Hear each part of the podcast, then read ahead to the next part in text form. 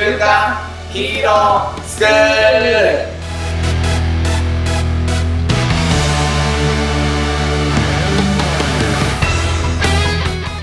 アニメ好き、働かないリーダー育成のマサオンと、漫画好き生き生きした大人たちのセミナー講師ヤマトンです。この番組は僕らが子供の頃に憧れたヒーローや、えーあーアニメや漫画のヒーローからかっこいいの要素を学び、えーそのかっこいいの要素を僕ら大人になってから実践していくことで子供が憧れるような大人になれるんじゃないかなっていうそんな実験的な番組になっておりますはい、で、この番組、ヤマトンと2人でやっているんですけれども、もっとみんなで、えーっと、一緒にかっこいい目指していきたいって思いを込めてですね、月に1回イベントやっております。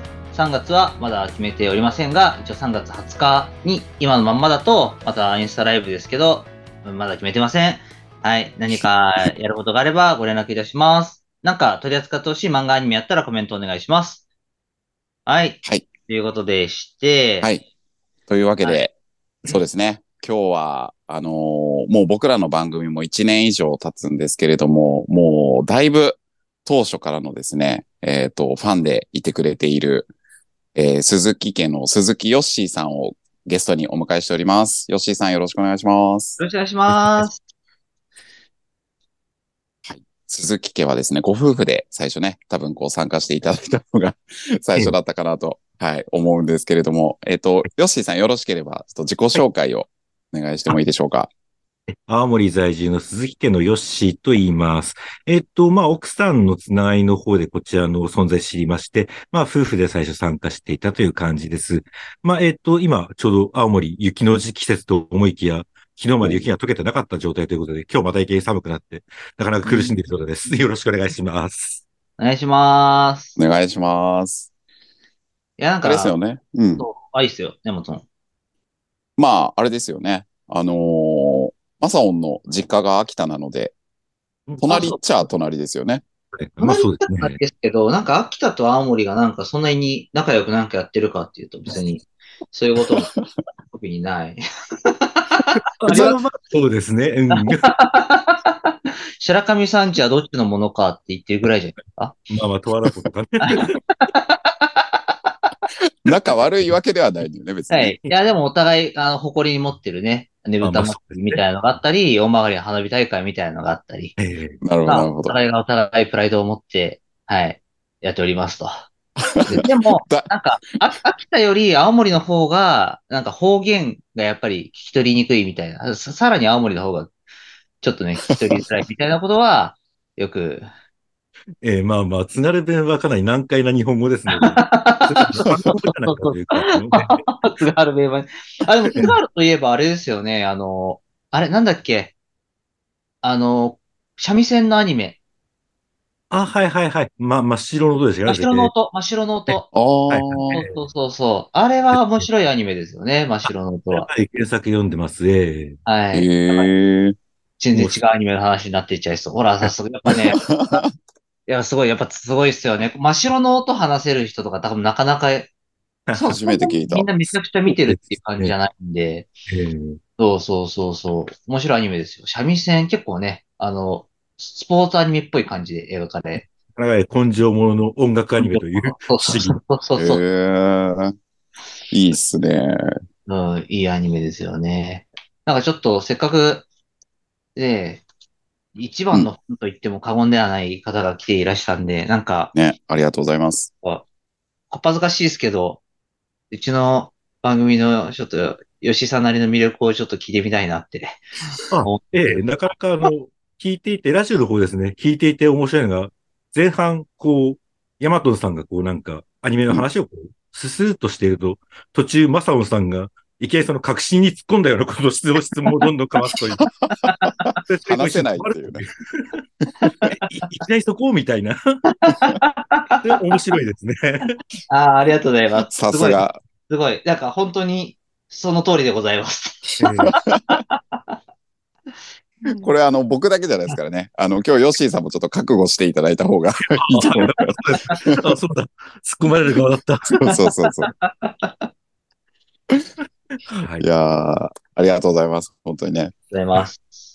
というわけで今日はあのーまあ、おそらくこの作品だろうと覚悟していたんですけれども、今日お話をしていただくアニメですかね。はいのタイトルを教えてもらっていいですか？え結構悩んで、流行りに乗ろうかなと思ったんですけども、あえて原点に立ち返って、機動戦士ガンダム、いわゆるファーストガンダムと呼ばれる作品ですね。こちらも相当ですけども、ええ、ちょっとこちらについて魅力を語れればと思いました。はい。ありがとうございます。これはですね、僕らが踏み込むに踏み込めなかった、あのー 境地なので、いやヨッシーさんしか。ガンダム関連はなかなかあの、いわゆるあの、過激派的な、派閥的なものが多かったりするので、当たると怖いと言われてるんですけども。え えですよねええ。僕もね、あの、44にこの間なったんですけど、はい多分再放送じゃないかな。ええゼータガンダムが朝の時間帯やってて、それすら再放送だったんじゃないかなぐらいな。ですね。はい。でもあの、戦、戦列にあの、ガンダムに乗り込むシーンはね、もう覚えてますね。うーん。で、マサオンはね、ガンダム、ファーストガンダムはま、全く知らない。全く知らないですね。いや、それは一般全く知的らなな知識ぐらいは知ってますけど、なんかストーリーがどんなものかとか、おーそういうのはわからないし、でだからなんかその、ガンダムに乗り、のめり込む人たちの、その理由みたいなのが、あ、なんか今日知れたらなって、なんかセミナーに来た人みたいになってますね、僕ね。今日期待することみた いになってね。だいぶあのガンダムはいセミナーに来た人みたいになってますけど。ハードルがどんどん上がってますけれども。そうです。なぜガンダムがこれほど人気があって、なぜこれほどみんな好きな人同士なのに喧嘩をするのかという、そこまでもああ、好きな人同士で喧嘩するやつなんですね。思っています。なるほはいど。ええ逆に言うと、そのなんだろう。だからこそ喧嘩になるという。なるほどね。だうんある意味、だから僕が見てなくてよかったかもしれないですね。まあ逆確かにね。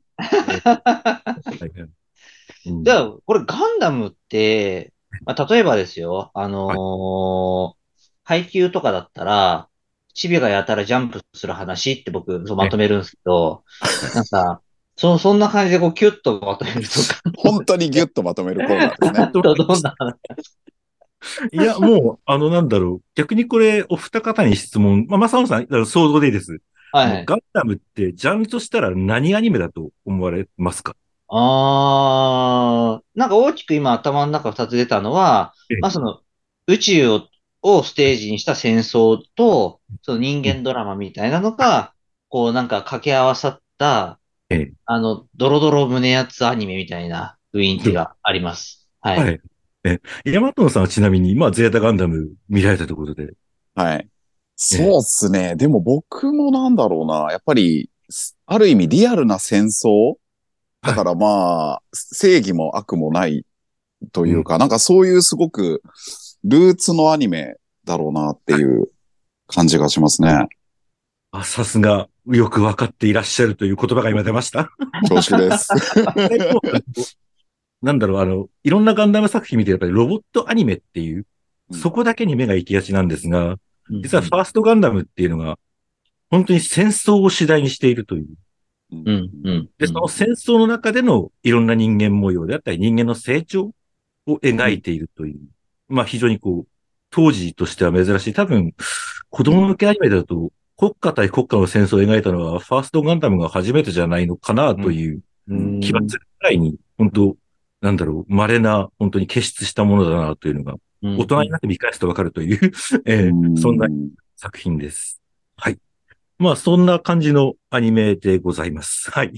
うん。なんかストーリー的なところなんかもうちょっとこう、ギュンとこう、広めてみるとどういう感じなんですか？まあ、まず、えっと、なぜそんなリアルな世界だと言われるかというと、えっと、まあ、ガンダム、えっと、ファーストガンダムは、その、いわゆる宇宙世紀と呼ばれる、まあ、いわゆる西暦の、その次に来たものが宇宙世紀。増えすぎた人口が宇宙に移民して、で、あの、スペースコロニーってよく言われたあの、円筒形の、よく、まあ、絵とかプラモであるような、ああいったものに人が移り住んでいる。で、そんな中で、まあ、そのコロニーの塊いくつかを、まあ、サイド1からサイド7まで、それぞれ分けておーなるほど。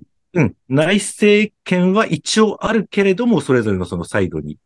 ただ、軍事力は持てないとか、経済的な圧迫があるとか、地球がまあ優位な世界、でうんまあ話が展開します。で、そんな中でと、そのサイド3と呼ばれていたコロニーの、まあ、塊の部分で、そこがある時ジオン広告と名乗って戦争を地球に仕掛けます。なるほど。ね。うん。まあ、えー、当然そのなんだ内政知見はあるけども、軍事力も欲しい、経済的独独立も欲しい。そういった、まあ、思惑から、まあ、独立戦争を仕掛ける。で、地球とそのサイド3の戦争を描いたお話になります。うん、まあ、これが、えー、もう本当大筋のストーリーです。で、まあ、ここに、まあ、プラスされて、まあ、地球連邦側はそのなんだろう、まあ、船とか、戦車、飛行機、まあ、宇宙空間の戦闘機、なんかが主力だったのに対して、その、ジオンがモビルスーツでの人型のロボットを開発して、まあ、優位に立つという部分が、まあ、か、まあ、肝というか、人気の、まあ、肝ですね。うん。うん、で、うん、ジオンが開戦当初、いきなり、まあ、優位に立てたのが、実はそのスペースコロニーでのバカでかい人が住んでるあれを地球に叩き落とすというはいはいはいはいはいはい。ガスでコロニー落としてやってるものですね。それでまあ地球がまあ完璧にこれ不利じゃないか勝てないんじゃないかというふうな話になって、まあモビルスーツを開発して、なんとか反抗をしようというところ。うん。で、まあ主人公のまあ男の子はアムロレイという男の子です。えー、15歳だったかな父親が。えーたまたまあのガンダムの開発者でして、で、親父が家を留守にしてる時に親父の部屋に入り込んで、まあ、普通だったら、まあ、エッチな本を漁るとかするんですけども、あえてのガンダムの資料をいろいろ見たりとかして、まあ、モビルス知っていたという。ほうほうほう。で、ちょうどその開発していた頃に、をジオンに襲撃されます。で、たまたまアムロ君が、えーそのガンダムを見つけて乗り込みます。で、たまたまコックピットにあった薄っぺらいマニュアルを見て、操縦して勝ってしまうという、そこから話が始まっていきます。なるほどね。なかなかリアリティないじゃないかと思うかもしれませんが。ええまあまあ一応そんな流れです。あれ、ガンダムって、あの、えジオン側のモビルスーツだったんじゃなかったでしたっけ？違うんでしたっけ？地球連邦が独自に開発したものですね。ああ、そうなんだ、そうなんだ。なるほどねそうで。す。えええーで、その、そのなんだろう、多分、敵のモビルスーツを、う技術を奪った多分シードとかあの辺の世界が確かそうだったかなとは思います。ああ、そうなんだ。へえ、面白いっすね。なるほど。で、まあ、その、ジオンの方でも、まあ、えっと、実はこれ、ジオン国内でも実はその、なんだろう、えー、成立するまでの間に内部での、まあ、構想がありまして、うん。えっと、ジオン広告を作ったのはザビ家という、まあ、お家、ザビの家でザビ家ですね。まあ、4人、5人か、5人の家族が、まあ、仕切って、えジオン広告を作ったわけですけども、えっと、じゃあなんでザビ家なの？にジオンなの？っていう話になると、ふと疑問に思うかもですが。う、ん。実はその、もともとはその、えー、ジオンズム大君という人が、コロニーの独独立を訴える、まあ、活動家だったんです。うんで、そのジオンズム大君の側近は、まあ友達とか部下とかの中にそのザビ家の人間がいて、えーで、そのジオンズム大君をまあ、実は毒殺したのではないかという。うーん。で、その後自分たちが権力を握ってジオン広告を作る。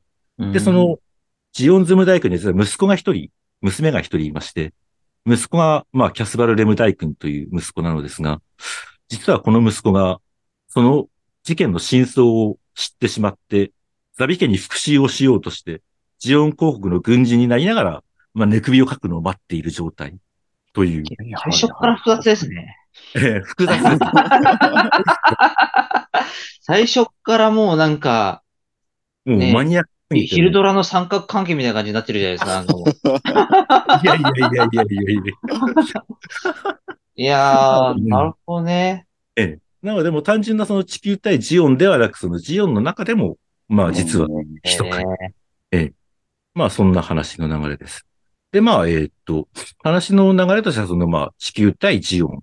で、ジオンの中でのそのシャーズナブルが密かに、まあ、えーっと、ザビ家を抹殺しようとしているという、その流れで進んでいきます。ーうんうーん。なるほど。普通に面白そうなんだけど。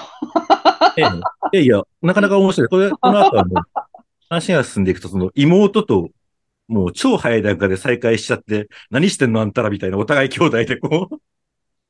まあ、ちなみに妹はあの地球連邦側の方のコロニー。あ、妹は地球連邦側なんあ、ですね。地球連邦なんだっけ？のコロニーの方に、えー住んでて、たまたま襲撃された現場で兄、兄に会ってしまって、もう2、2、3話ぐらいでもうすぐ正体バレてしまうという。いや、も うえこのアニメ、テンポ早そうっすよね、今と違って。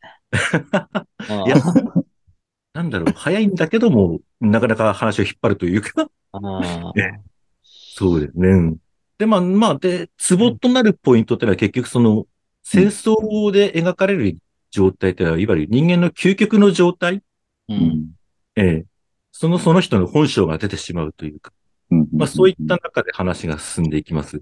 で、まあアムロ君はたまたまそのガンダムを操縦できて、ジオンの兵士を倒すわけですけども、その時に、まあジオンの兵士たちは、そのまあ上官であるシャアによって、偵察だけしとけよ、お前ら攻撃はすんなよって言われてたんですけども、そのまあ部下のうちの一人、ジーンという、まあ兵士がですね、うんまあシャアはその時少佐だったんですけども、少佐だって戦場で武勲を上げて偉くなったんだ、俺だって、と言ってガンダムに襲いかかるという、人間英雄願望。で、まあ、そのジオン広告の軍隊もできたばっかりなので、盗撮がまだそんなうまくいってないし、戦果上げれば偉くなれるという、本当に単純な図式だったので、そういうふうに暴走する兵士もいたりとか。なるほどね。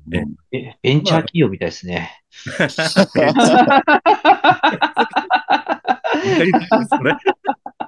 ンチャー企業みたいベンチャー企業みたいです。なんか、成果出せばやられて裏切るやつが出てきて。あ まあまあ、ええそんな感じでまあ、いろんな人間がまあ、生きて、生き延びたり死んでいったりっていうのを繰り返しをしていきます。うん。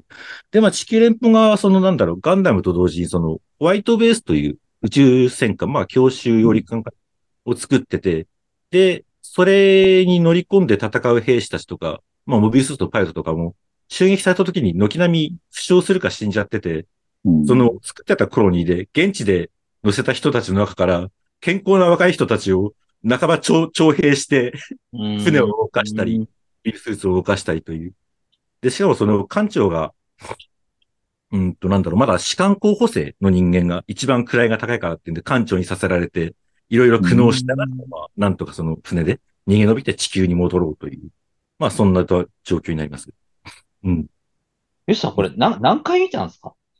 俺、子供の頃に何回もこう再放送で見て、で、大人になって、ふと見直そうと思って、一回バーッと見て、では劇場版さえちゃんと見てないなとか、劇場版三部作もまた見て、いや、めちゃくちゃ詳しく覚えてるな。ええいやいや、これはもう本当に、ええすごいな。なんか、で、もう何か資料を見ながら喋ってんじゃないかぐらい。本当本当。詳しい。ウィキペディアを読み上げてるかのようだね。いやお手ぶらです。周りにパソコンもスマホもなく。すごいな、本当に。いや、なんかあの、ヨッシーさんみたいな人がこうガンダムを紹介してくれてよかったよね。よかった。よかった、よかった。え、なんか好きなんだなって。そうそうそうそう。そう。でもななんかその熱くなりすぎる人ってさ、あの、ガンダムもジョジョもそうなんだけど、セリフとかからこう入っちゃったりするから、知らない方からするとなんかもう、あ、ちょっと無理みたいになっちゃう。そうね。なんかちゃんと教えてくれましたね。今教えてくれる、魅力をしっかり教えてくれる感じ。ゴールがもわかりやすく。そう。いや、ありがとう。さすが、あのー僕らの番組を聞いてくれてるだけあって、こう、テイストを理解していらっしゃる。いえいえいえ。はい。でもなんかそんな、こう、ね、悩みに悩んで、結局こうガンダムにしたっていうような、こう、なんかどういうことなのか、なんか喋りたいとことかあるのかとか、あ。ちょっとね、あの、前半の最後でちょっと聞いていきたいなって。まあ実はあの、今回あの、たまたまあの、ハマってたフリーレンとか、今期ハマってるダンジョン飯にしようかなと思ったんですけど、うんフリーレンはあの、アニメしか見てないんで、うんこれ漫画読んでなかったら深く理解できないなと思って挫折しました。恐縮だ。恐縮ですね、それは。恐縮です。そんなに大した番組ではない。で、まあ、ダンジョン飯面白いんですけども、今のところ、まあ面白いだけだよなっていう、ああ。楽しく笑える。ただまあ若干深い部分はあるんですけども。で、まあふと思って、やっぱり、うん、深く語ろうと思ったら、それこそもうなんだろう、小学生の頃から見慣れてるガンダムかなという、そこに落ち着きましたね。いいですね。その当時のそうガンダムの人気って、今で言うとどのアニメっぽい人気なんですか？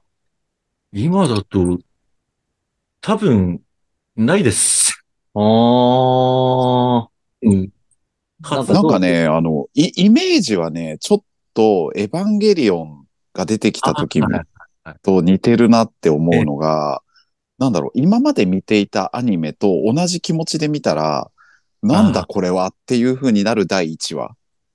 はいはいはい。あそういう感じなんですね。えそう。エヴァも、なガンダムもガンダムで、なんかヒーローロボットなんだっていう感じで見始めると、なんかものすごいこう、人間模様とか、なんか戦争とか、うん。で、エヴァもエヴァでロボットアニメかなって思ったら第1話で、なんか、こいつはロボットなのかみたいな。モンスターなのかみたいな。なるほどね。だからね、うんそういう意味では、ちょっとリスペクトを感じる。魔法少女のアニメだと思って見た窓マギが重かったみたいな。そうそうそうそう。まさに、まさに、まさそういう確か感じなんですね。に。なるほど。理解しました。ええ、窓マギを見てたので理解しました。あすごい、うなずいてくれた。そういうことなんだ。に。うん。それぐらいの作合って品。た、合ってた。ですね。そういうこと、当時あの、マジンガー Z とか、あの、いわゆるヒーローロボットものしかやってなかった時代に、いきなりガンダムがドーンと出てきたっていうのが、なるほどねまず多。分、一つのアニメの転換期だったのかなとは。う。うんんまあ、その、いろいろ語りたいと思うんですけど、ちょっと一シーン、取り、はいどこっていうところを取り上げていただいて、ちょっと深掘りをしていきましょうか。はい。え、まあ、えっと、はい私が一番やっぱり印象に残ったのは、その、ホワイトベースの乗組員で元民間人で、最終的に地地球連邦に入って軍人になる海自伝というキャラクターが、まあ、えっと、はいはいはい。ですね。なるほど。うん、本格的にそうなんだろう。軍人になってジオンと戦おうと志すエピソードが、実は27話だったかな、ええ、に入っているので、そこは、ええ、ぜひとも語りたいシーン。それこそなんだろう。ただの一般人だったはずの人が、ある日ヒーローにならなければならなくなってしまうという、おー。的なものですね。いや、ちゃんと持ってきてくれますね。いいですね。ぴったりなテーマを持ってきてくれますね。ね。じゃあ、一旦、そこを、そこ、回のシーンをじゃあ、の名前とか僕覚えられなかったんですけど、ちょっと、こう、後半、回、はい。回試伝ね。やっていこうかなと思います。はい。はい。じゃあ、一旦前半はここでおしまいにしていきましょじゃあ、いいですか？う。はい。はい。まあ、そうですね。まあ、何も学んでないけど、なんかすごく胸が熱くなった。見たくなりましたね。見たくなりました。す素晴らしい前半ですね。はい。やられました。大したもんですね。いや、なんで上から。なんで上からやねん。じゃあ行きます。はい今日の窓辺を生かして、子供たちが憧れる大人に、今週もいってらっしゃい。